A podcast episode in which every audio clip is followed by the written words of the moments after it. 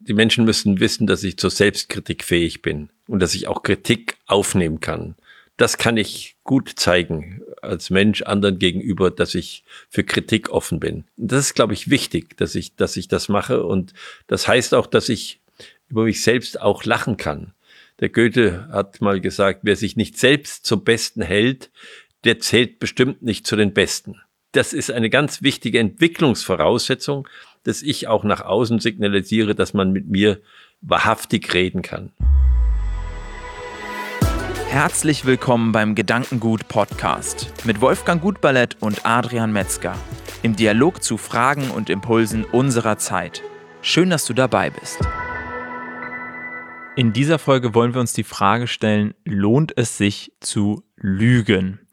Und ich würde mal behaupten, für die meisten Menschen ist es eher ein, ja, nicht so gutes Gefühl zu lügen. Aber trotzdem, wenn man mit dem Gedanken spielt zu lügen, scheint einem die Wahrheit ja auch nicht so ein besonders gutes Gefühl zu geben. Und dementsprechend steht man dann in diesem Zwiespalt. Und da stellt sich bei manchen Dingen dann wirklich die Frage, lohnt es sich jetzt, auf die Lüge zurückzugreifen? Wolfgang, wie siehst du das Thema Lügen und die Lüge? Du hast ja schon äh, einen Aspekt der Lüge äh, eben genannt. Das äh, ist das, was die Folge ist. Es geht jetzt hier nicht darum, um Schuld oder Nicht-Schuld, sondern es geht eigentlich darum, wenn ich lüge, was hat das für Konsequenzen oder was kann daraus sich entwickeln. Ist ja auch so, dass wir Lüge sagen und, ähm, glaube ich, gar nicht zu unterscheiden, wie viele Arten und Situationen von Lügen es gibt, die wir unter Schuldgesichtspunkten ganz anders zu beurteilen hätten. Ähm, unter Folgegesichtspunkten sind die auch anders zu beurteilen, aber es ist eben etwas anderes. Also ich nehme mal den einen Fall, ich begegne jemanden, ich würde ihm gern etwas sagen, aber ich weiß, dass er das nicht gerne hört. Jetzt kann ich mir überlegen, sage ich ihm das, was ich sehe und denke, oder sage ich ihm das, von dem ich glaube, dass er das jetzt vertragen kann und gebrauchen kann, dass es ihm weiterhilft, wenn ich ihm das sage in Bezug auf sich? Lüge ich dann, wenn ich ihm das nicht sage? Also das mit der Lüge, das ist, es ist ein, ein, ein Bereich, da muss man wirklich auch sehr selbstkritisch sein äh, in Bezug darauf, ob man lügt oder nicht ich habe mich als Kind immer gewundert, wenn ich so Heiligengeschichten gelesen habe, dass die jeden Tag zur Beichte gegangen sind, habe ich mich immer gefragt, was haben die da erzählt? Äh, wenn man dann aber zunehmend selbstkritisch wird in seinem Leben, dann fällt einem auf, was man eigentlich so ohne es richtig zu merken ähm, in, in dieser Beziehung macht und, und wie viel, sagen wir mal, Lügen, das ist so ein hartes Wort, aber wie viel lügenhafte äh, Situationen äh, wir drin sind, die wir durchaus wegstecken. Und äh, je mehr man das natürlich ins Bewusstsein kriegt, desto ähm, schwieriger wird es auch im, im Leben. Aber das ist unsere Aufgabe. So, äh, jetzt kann man sagen, eine Lüge lohnt sich nicht. Sie schützt einem vielleicht. Ich glaube nicht, dass sie einem lohnt. Es gibt ja das schöne Sprichwort im Deutschen, Lügen haben kurze Beine. Das heißt, es bleibt nicht bei der Lüge. Weil wenn ich lüge, komme ich immer wieder in die Situation, dass ich Gefahr laufe, dass jemand die Lüge entdeckt. Das möchte ich auf jeden Fall verhindern. Also muss ich weiter lügen.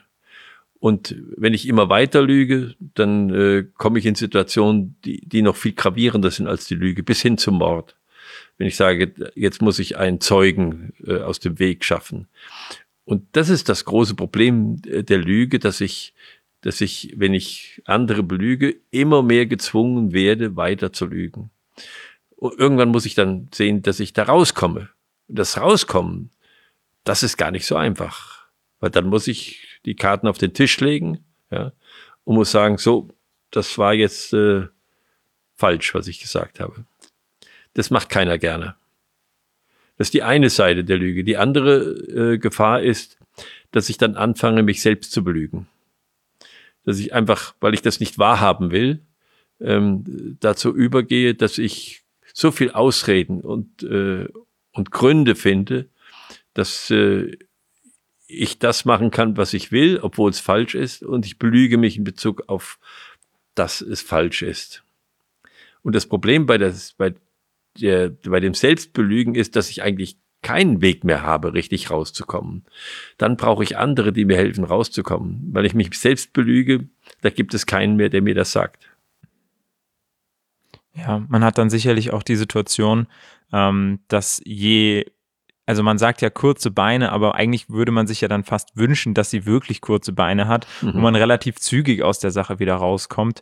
Ähm, Im Voraus hatten wir zum Beispiel mal über Faust gesprochen, der ja auch äh, von Lüge zu Lüge bis dann eben hin zum Mord, wie du es auch beschrieben hast, äh, sich da sozusagen ähm, einwickeln lässt in die ganze Thematik.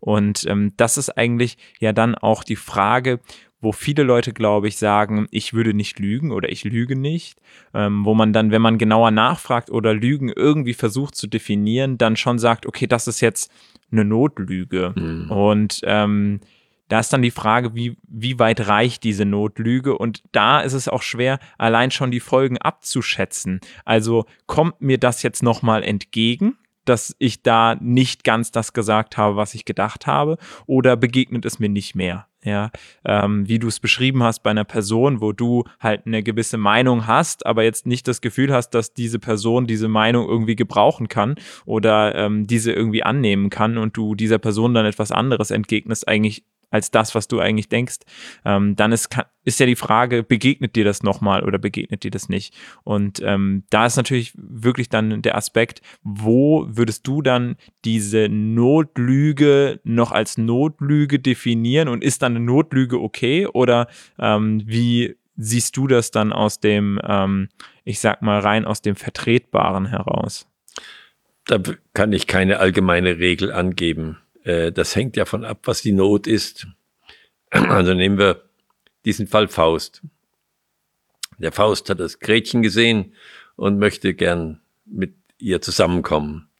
Und der Mephisto denkt sich aus, dass dazu eine kleine Notlüge notwendig ist, nämlich der Kupplerin, bei der das Gretchen immer mal ist, zu erklären, dass ihr Mann gestorben ist, irgendwo beerdigt liegt. Und äh, sie braucht das Zeugnis, diese Kupplerin, damit sie wieder heiraten kann, damit sie weiß, ihr Mann ist tot.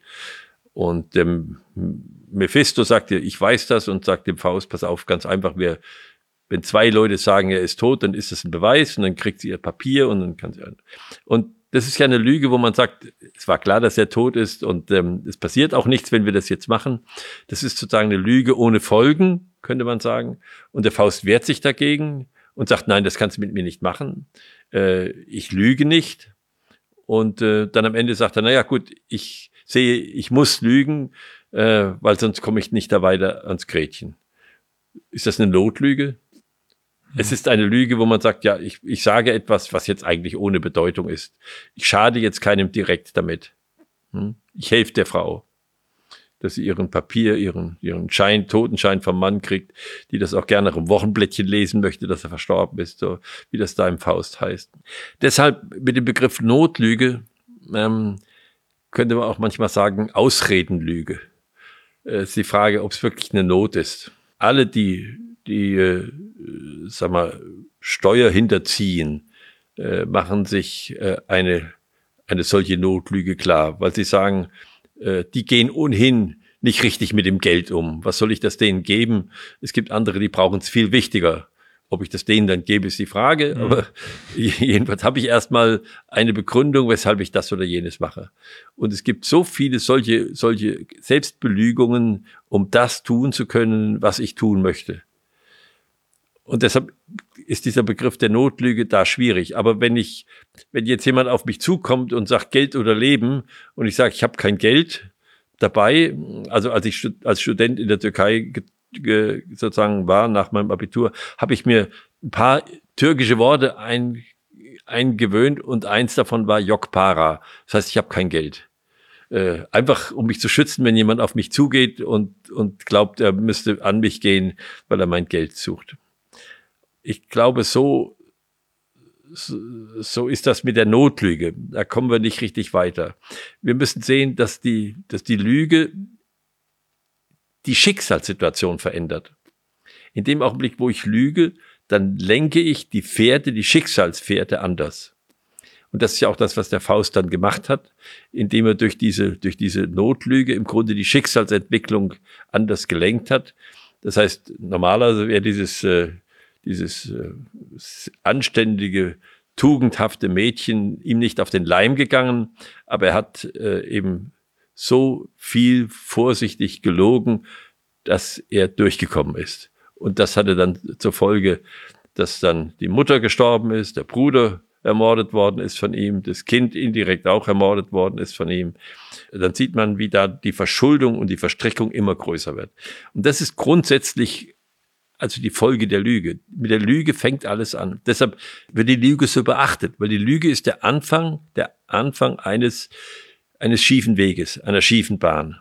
Und schief ist sie deshalb, weil sie auf einem Weg, äh, weil ich auf einen Weg komme, dadurch, dass ich die Sachen falsch darstelle. Hilft das? Ja, bei mir macht sich dann eine Frage breit, und zwar die Frage, wie schafft man es, Raum für Wahrheit zu geben? Das heißt, wenn ich jetzt eine Person mir gegenüber habe, die eben diese beiden Optionen im Kopf hat und die gegeneinander ausspielt, dann hängt es, glaube ich, sehr extrem mit ihrem Gegenüber zusammen, ob sie sich jetzt für die Lüge entscheidet oder ob sie sich für die auch noch unangenehme Wahrheit entscheidet, diese Wahrheit ihr aber weniger ja unangenehm erscheint als die Notlüge, sag ich jetzt mal, weil ihr Gegenüber ihr halt, also weil das Gegenüber halt auf eine gewisse Art und Weise sich ähm, ja präsentiert oder ihr gegenübertritt der Person. Und ähm, da ist jetzt meine Frage, wie schafft man Raum für Wahrheit? Wie schafft man eine, vielleicht in Unternehmen, in Familien, in Gemeinschaften, eine Kultur, wie mit ähm, ja vielleicht Fehlern umgegangen werden muss, mit Fehlschlägen, dass eben nicht die Lüge so eine gesamte Gemeinschaft dann in Verstrickungen bringt, sondern eben so schnell wie möglich eigentlich ähm, solche Themen auf den Tisch kommen, damit jeder damit transparent umgehen kann und man schnell auch gemeinsam gegebenenfalls die ein oder andere Lösung finden kann, die die Person, die jetzt zur Lüge gegriffen hätte, vielleicht gar nicht auf dem Schirm gehabt hat. Also eins, die Menschen müssen wissen, dass ich zur Selbstkritik fähig bin und dass ich auch Kritik aufnehmen kann. Das kann ich gut zeigen als Mensch anderen gegenüber, dass ich für Kritik offen bin. Das ist, glaube ich, wichtig, dass ich, dass ich das mache. Und das heißt auch, dass ich über mich selbst, über mich selbst auch lachen kann. Der Goethe hat mal gesagt, wer sich nicht selbst zum Besten hält, der zählt bestimmt nicht zu den Besten. Das heißt, das ist eine ganz wichtige Entwicklungsvoraussetzung, dass ich auch nach außen signalisiere, dass man mit mir wahrhaftig reden kann. Das ist das eine. Das andere ist, wenn ich wahrhaftig rede, dann gehen die anderen auch davon aus, dass ich auch, ist manchmal auch ein Irrtum, dass ich auch Wahrhaftigkeit vertrage. Aber das, so wie du gesagt hast, dass ich zeige, dass ich offen bin äh, für, für das, was man mir sagt und äh, nicht zurückschlage, weil jemand sagt zu mir, äh, er würde mich nicht äh, sympathisch finden, ich sage mal so ganz allgemein. Das ist etwas, das gehört eigentlich zur Kultur. Zu einer Kultur, die ein bisschen verloren geht. Das heißt, wir gewöhnen uns im Augenblick für meine Begriffe sehr stark daran, uns gegenseitig zu belügen. Und es wird fast das Normale. Das ist eine gefährliche Entwicklung. Damit geht das Vertrauen verloren. Und wenn das Vertrauen zwischen Menschen verloren geht, dann wird das Leben immer schwieriger. Es wird immer komplizierter. Und das merken wir ja. Wir sind inzwischen verstrickt in so vielen Verordnungen und in so vielen Beschränkungen, weil das Vertrauen zueinander verloren geht. Das System versucht irgendwie diese, dieses ja, Missvertrauen oder dieses, dieses Leck an Vertrauen eben da zu schließen und ja. dann wird man merken, dass wenn, äh, dass das vielleicht auch dann ein Stück weit ein Wettrüsten ist. Also, dass der eine sagt, ich bediene mich jetzt dieser Lüge, weil der andere bedient sich ja auch dieser Lüge und ich kenne ja auch diese Lüge und, ja. ähm, und dementsprechend äh, man das so ein Wiss, ja, ein Stück weit dann als notwendig sieht in dieser Welt von System, ähm, wo eben auch mir nicht mehr vertraut wird, den anderen auch zu misstrauen und gegebenenfalls ja. sich auch an Lügen dann zu bedienen. Und wenn sich das steigert, dann wird man zu einer Räuberbande. Auch die Räuberbande hat ihre Regeln und ihre Gesetze, sogar sehr strenge. Ja, äh, man muss halt so lügen, wie es dort den Regeln entspricht. Und wenn man das nicht macht, dann ist man da gefährdet. Aber das ist ein bisschen die Gefahr, äh, die ich sehe im Augenblick, dass wir uns so an dieses, an dieses, äh, an diese Unwahrheiten äh, gewöhnen, an diese Täuschungen gewöhnen, dass das Vertrauen der Menschen untereinander verloren geht. Da müssen wir unbedingt dagegen arbeiten. Da müssen wir dagegen arbeiten und vertrauensbildende Maßnahmen, wie man es so schön heißt, äh, einbringen und mit, man kann da nur arbeiten mit wirklich eigener äh, Wahrhaftigkeit und eigener Offenheit. Kannst du da noch äh, zum Abschluss ein Beispiel nennen, wie man das zum Beispiel bei dir im Unternehmen bei Tegut ähm, etablieren konnte, dass man eben eine man, man fasst das ja heutzutage oft unter dieser offenen Fehlerkultur oder dass man eben ähm, als, äh, dass die Mitarbeiter eben zu dir kommen konnten. Ähm, wie schafft man das, äh, da nahbar zu sein, trotzdem aber auch als Autoritätsperson da zu sein, den Leuten die Probleme nicht abzunehmen, sondern sie sozusagen auch, äh, auch die Probleme da zu belassen, wo sie entstanden sind, ähm, aber trotzdem ähm, zu wissen, okay, diese Person, die wird mich jetzt sehr wahrscheinlich nicht belügen, sondern ich habe hier ein Vertrauensverhältnis. Ja, es gibt zwei Dinge. Erstens mal müssen die Menschen äh, sehen, dass wenn ich was falsch gemacht habe, dass ich das zugebe. Das heißt, dass ich selbst mich kritisiere und dass ich selbst sage, das ist mir nicht gelungen. Das wollte ich nicht so, auch mich entschuldigen kann. Und äh, das ist also eine Voraussetzung. Die zweite Voraussetzung ist, dass ich Menschen, mich mit Menschen umgebe, die mir die Wahrheit sagen das weiß man schon sehr gut. Ich kann mich mit lauter Schmeichlern umgeben oder ich kann sagen, ich, ich fördere die Menschen in meiner Umgebung, die offen und klar mir die Wahrheit sagen, auch wenn es für mich unangenehm ist. Mhm.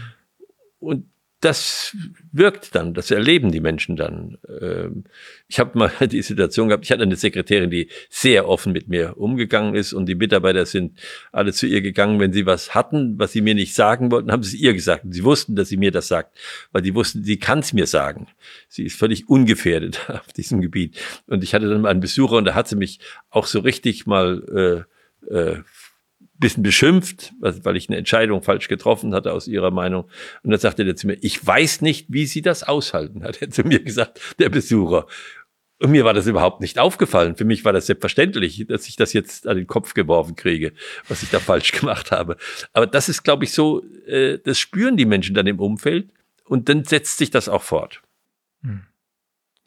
Ja, vielen Dank für den, für den Einblick und in der nächsten Folge können wir dann mal ein wenig, ähm, ja, auch wieder in Goethe einsteigen, aber ähm, uns ein bisschen auf die Suche begeben nach denn der Wahrheit und woran man sie denn erkennen kann, woran man denn jetzt die Lüge, die ja vielleicht in der einen oder anderen Situation uns begegnet, dann entlarven kann und herausfinden kann, ob man sich jetzt auf dem richtigen Weg befindet oder nicht.